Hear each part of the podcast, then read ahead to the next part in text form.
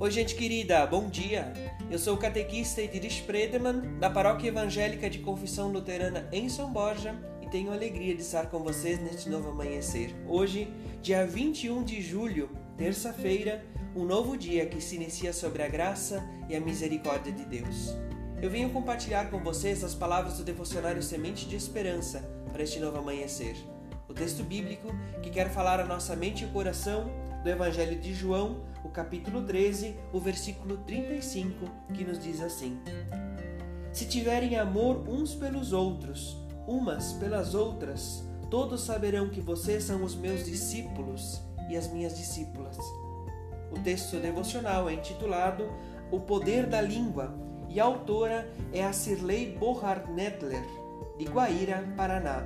Nos diz assim a Sirley: Durante o ano passado e os últimos dias, temos experimentado, vivido, ouvido e sentido a presença do ódio, da violência, da mágoa e tantos outros sentimentos ruins. Os discípulos e as discípulas receberam em Pentecostes o Espírito Santo. E a partir daquele momento, eles e elas começaram a falar nas mais variadas e diferentes línguas e todo o povo que estava presente naquele momento compreendia sua mensagem. Mas que língua nós, pessoas cristãs, batizadas, temos falado? No mundo em que vivemos, a língua mais falada é do ódio, da violência, do rancor, da mágoa, da vingança, da cobiça. Os discípulos e as discípulas de Jesus, no entanto, falam uma língua universal, a língua do amor. Linguagem simples, entendida por tantas e tantas pessoas que promovem a paz, a justiça, a harmonia e a comunhão.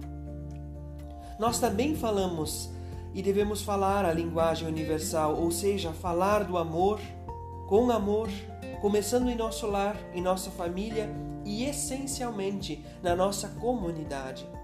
A linguagem do amor nos leva a abraçar, a acolher, a dar carinho, a falar palavras suaves e a pensar como a outra pessoa vai compreender a mensagem que nós temos a anunciar.